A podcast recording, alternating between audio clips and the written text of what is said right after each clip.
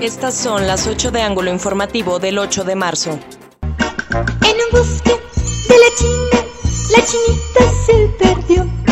Como yo andaba perdido, nos encontramos los dos. Falleció a los 75 años Ricardo González Gutiérrez, mejor conocido como Cepillín. Se encontraba en terapia intensiva por insuficiencia cardíaca y neumonía. En la mañanera, el presidente Andrés Manuel López Obrador conmemoró con todas sus funcionarias el Día Internacional de la Mujer, con el compromiso de garantizar el derecho a la igualdad dentro de un Palacio Nacional amurallado. En protesta, el fin de semana, grupos feministas convirtieron los muros metálicos que rodean el Palacio Nacional en un memorial de las víctimas de feminicidio en México y proyectaron textos como Un violador no será gobernador, Aborto legal ya y México feminicida. Después de ser señalado como violador, el candidato de Morena a la gubernatura de Guerrero, Félix Salgado Macedonio, conmemoró el 8 de marzo. Publicó en redes sociales, mi respeto y admiración a las mujeres de nuestro estado, México y todo el mundo.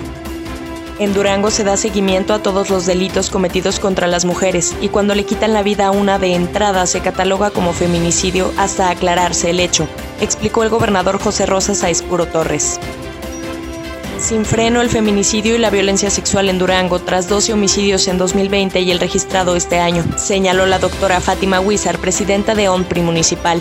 Las mujeres aún tenemos una brecha laboral del 18% en comparación con los hombres. Se reportan hasta 250 llamadas a la semana al 911 por casos de violencia de género, mencionó Patricia Alanís, directora del Instituto Municipal de la Mujer. Ha disminuido la agresión física, pero las distintas variantes de violencia permanecen. Quiere empresa minera arrojar los residuos de la presa de Jales en el arroyo de Pánuco de Coronado. Lo evitan habitantes, informó el representante de redes sociales Hugo Rosales Vadillo. Vamos a ayudar jurídicamente. Funerales Hernández presentó